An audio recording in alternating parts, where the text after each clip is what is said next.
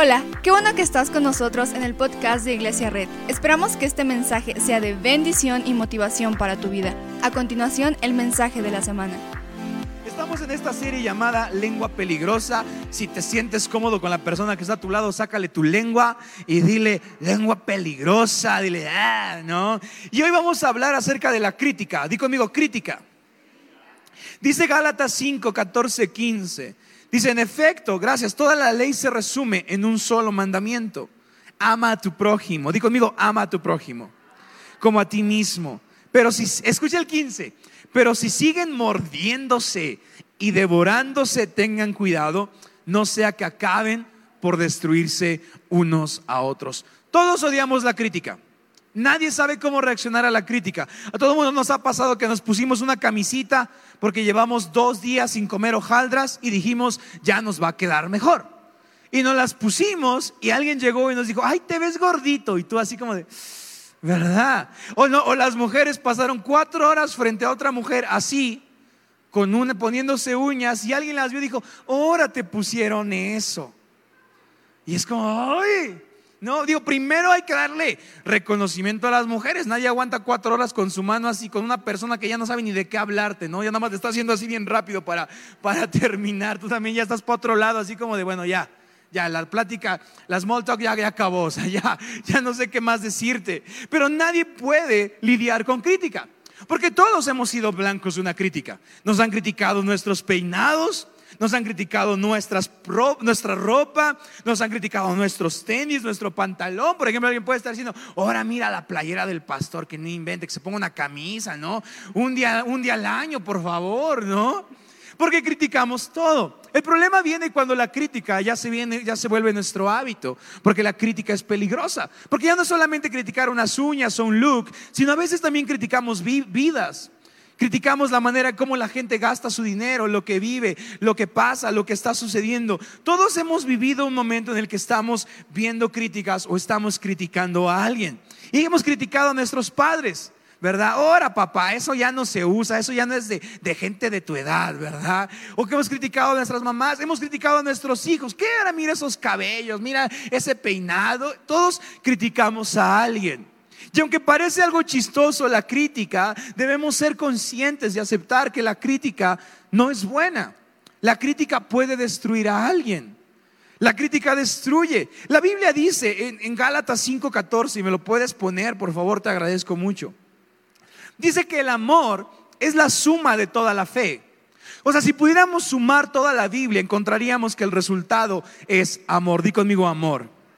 O sea, Dios marca que la forma, lo, dice en Juan, que la forma en cómo los discípulos se dan cuenta que son discípulos es con el amor. No dice que se da cuenta con lo que escuchan, no se da cuenta, o sea, la Biblia no dice que ve si es cristiano con un pescadito en el coche, está bien, pero la Biblia dice que la gente marca y entiende que somos discípulos si sentimos amor los unos a los otros.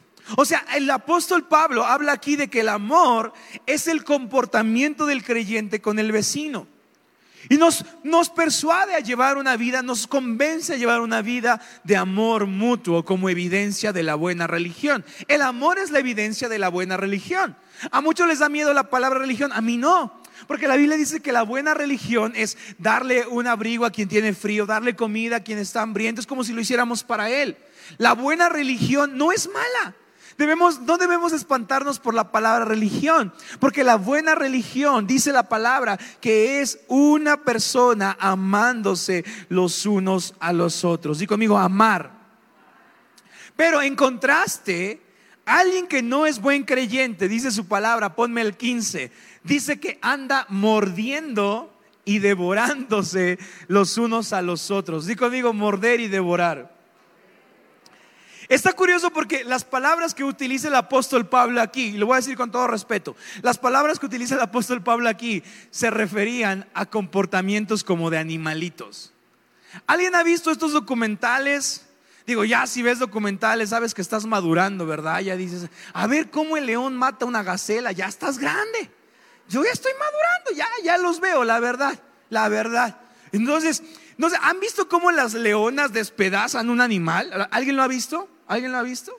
Entonces Pablo quería decir, ponle, Si, no, si eres cristiano tienes que amar a tu vecino. Y si no, actuarás como animal destrozando a tu vecino. Y le dijeron, Pablo, no podemos poner eso. Y dijeron, bueno, bueno, tienes razón. Ponle, el no creyente muerde y devora a todos con sus palabras. Y esas palabras llevan a la destrucción. Y todos hemos sido blancos de una crítica. Y la crítica destruye. Y, todos hemos estado un momento como que todo sobre nosotros y todo así, nos critican y esto y el otro, y se siente como destrozar porque no puedes decir nada. Muchas veces es cierto, muchas veces no es cierto, ya lo hablamos también, pero morderse y devorarse lleva a la destrucción. Di conmigo destrucción. O sea, morder y devorar a alguien es portarse como alguien que no es un creyente. Y las consecuencias de la crítica alguien que construye. Checa lo que dice Proverbios 12, 18. Dice, el charlatán, el parlanchín, el criticón hiere. Di conmigo, el criticón hiere. Con la lengua como una espada. Preguntémonos esto, ¿con cuántas de nuestras críticas le hemos dado espadazos a nuestros hijos, a nuestras madres, a nuestros padres, a la gente que amamos, a nuestras relaciones. Ahora mira, ¿a poco te vas a poner eso? No, ni te ve. No, demos cuenta, aceptemos que criticar es una espadita que está ahí cortando. Sin embargo, el sabio brinda alivio. Di conmigo alivio. ¿Sabes? Date cuenta cómo no dice que la lengua del sabio anima. Aquí no lo dice. Dice que trae alivio. ¿Alguien se ha quitado sus zapatos después de ocho horas de trabajo? Sí, alguien lo ha hecho. ¿Qué se siente? Ay, qué rico. O sea, las palabras del sabio no solo animan, sino traen descanso y alivio en lo que las personas pueden o no hacer. ¿A alguien le gustaría que sus palabras trajeran alivio? O sea, que cuando ves a tu hijo, en lugar de decirle, ahora, ¿a poco esos peinados son de los chavos? No, si se quiso poner ese cabello, si quiso poner esos pantalones, si se quiso hacer eso, no sé, lo que sea.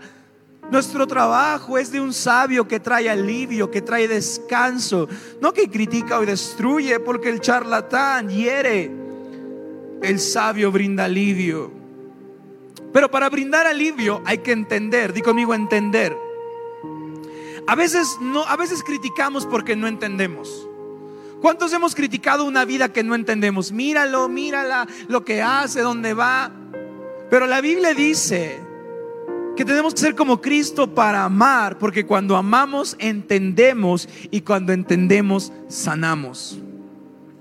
¿Quieres, ¿Alguien quiere sanar la vida de alguien? Primero tienes que entender esa vida. Y para entenderla tienes que amarla. Y para amarla tienes que ser más como Cristo. ¿Cuántas veces criticamos algo que no entendemos? Si quieres ser una voz que construye, entiende a alguien.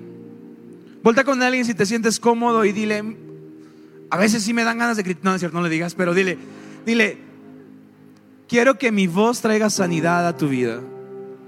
Y para eso tengo que entenderte y tengo que amarte.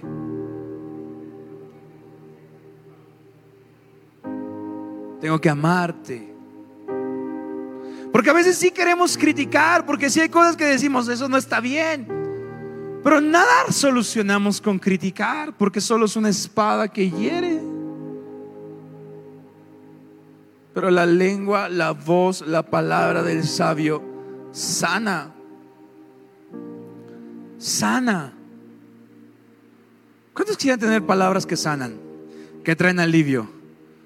Que tu voz, que lo que dices sea como cuando alguien se quita los zapatos, un descanso. Porque a veces no decimos cosas porque tenemos miedo a la crítica, porque la persona ha demostrado que es una criticoncita. Pero tenemos que entender a la otra persona para traer sanidad. No es acerca de lo que hiciste mal. Claro, este mundo tiene cosas que no están bien. Para eso nos llamamos iglesia, ¿cierto o no?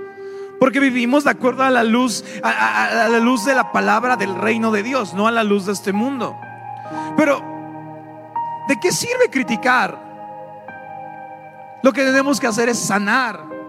Y para sanar hay que entender. Y para entender hay que amar. Y para amar hay que ser más como Cristo. Porque hay temas en que la iglesia se ha vuelto nidos de crítica. Por ejemplo, el divorcio, el aborto, ideologías, un chorro de cosas. La iglesia se vuelve un lugar donde criticamos todo. Históricamente la iglesia, por ejemplo, en el tema del aborto, la iglesia históricamente ha sido provida. Y creo que así lo será toda su vida, porque no podemos defender otra cosa. Históricamente seremos así. Pero de nada nos sirve levantar nuestros puños, nuestros carteles y nuestras marchas diciendo, estoy en contra de esto. Cuando la realidad es que hay gente, hay mujeres, señoritas, por aunque se apruebe o no se apruebe, va a haber gente que por decisiones complicadas en su vida va a tomar esa decisión. Y nuestro trabajo no es decir, critico tu decisión. Nuestro trabajo es, es hay cosas en las que no estoy de acuerdo, pero la voz del sabio sana, nunca critica ni nunca hiere. Sí hay cosas en las que no estoy de acuerdo. Y sí, nuestro, nuestra regla, nuestra base es la palabra de Dios. Nunca será otra cosa. Siempre estaremos basados en la palabra de Dios. Y sí hay cosas que como cristianos nunca vamos a estar de acuerdo. Pero la Biblia no dice que levantemos nuestros puños, nuestros gritos. Va a decir, no estoy a favor de eso, estoy en contra. Porque eso no hace ningún cambio. Lo que hace algún cambio es, mira, hay cosas en las que no estoy de acuerdo. Pero quisiera que cuando hables conmigo encuentres un alivio. Y cuando hables conmigo yo te pueda entender porque cuando te entiendo te amo y cuando te amo soy como Cristo. Históricamente estaremos en contra de muchas cosas, pero el tema no es de lo que estamos en contra. El tema es si tenemos la capacidad de ser una iglesia que sana. Porque pueden aprobar, desaprobar, quitar o decir, esto está bien o esto está mal. Ese es el detalle. El detalle es que así como tú y como yo hemos tomado decisiones, hemos cometido errores, la vida nos ha pasado. Y en lugar a veces de que una iglesia nos sane, nos critica, nos dice eso estuvo mal, es que eso te pasó por eso, eso el otro. Pero yo veo hoy una iglesia que se levanta con el espíritu de compasión para decirle a las personas, sí, hay cosas en las que no estoy de acuerdo, sí. Y no estoy de acuerdo porque la Biblia dice que no estoy de acuerdo. Pero quiero que mi voz te provoque un descanso, que sea como un lugar donde puedas descansar. Cualquier duda que tengas, cualquier conflicto que tengas, quiero ser una voz que trae alivio. Vuelta con alguien, dile, me gustaría entenderte para que mi voz te traiga alivio. ¿Cuántos quieren ser una iglesia que trae alivio? ¿Por qué no te pones de pie conmigo? Dice Efesios 4:29. Y, y, con esto no quiero decir que, que estaremos a favor de ciertas cosas. Creo que la iglesia durante dos mil años, la iglesia ha sido la única institución que ha defendido los mismos valores durante dos mil años. La única. No, no vas a encontrar otra institución que haya defendido tanto, tantas cosas por más tiempo. Por eso es una de las razones por las cuales creo en el cristianismo, porque es tan congruente porque no se ha modificado a lo largo de los tiempos. ¿Sabes por qué? Porque lo que dice Efesios 4:29, porque lo que nos da forma para sanar a alguien no es solamente nuestras buenas intenciones, sino es el poder de su espíritu. Efesios 4:29 dice, eviten toda conversación obscena, por el contrario que sus palabras contribuyan a la necesaria edificación y sean de bendición para quienes nos escuchen. Vamos, voltea con alguien y dile que, que mi palabra sea de bendición.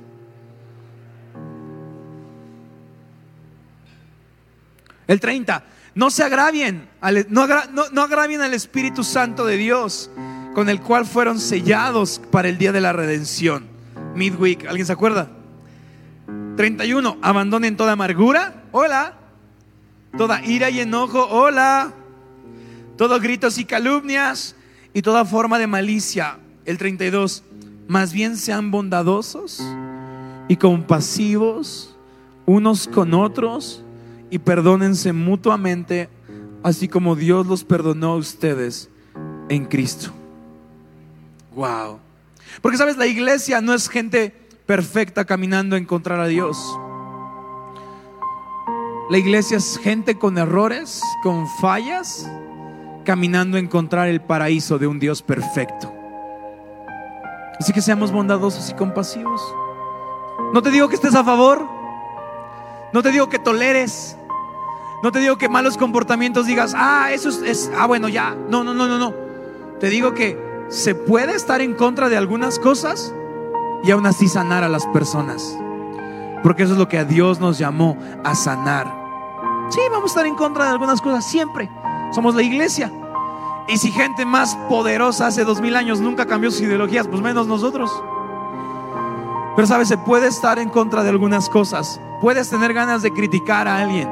Pero yo veo una iglesia hoy que sana. Yo veo una iglesia hoy que cualquier error, cualquier problema, cualquier mala decisión, cualquier desliz, cualquier como le llames, queremos entenderte. Porque si te entendemos con lo que amamos, porque somos como Cristo, podemos amarte, podremos entenderte, pero sobre todo podemos, podemos sanarte. Y mi trabajo no es decir, no, si te me lo merecías, no, si eso estuvo mal. Mi trabajo es decir que la compasión del Espíritu de Dios esté contigo hoy. Hoy te deseo eso, iglesia. No sé lo que ha pasado, no sé lo que hayas hecho, pero hoy... Muchas gracias por acompañarnos. Subimos contenido semanalmente, así que suscríbete y síguenos en redes sociales. Te dejamos los links en la descripción. Nos encanta pasar tiempo contigo, así que si estás en Tlaxcala no olvides visitarnos este domingo.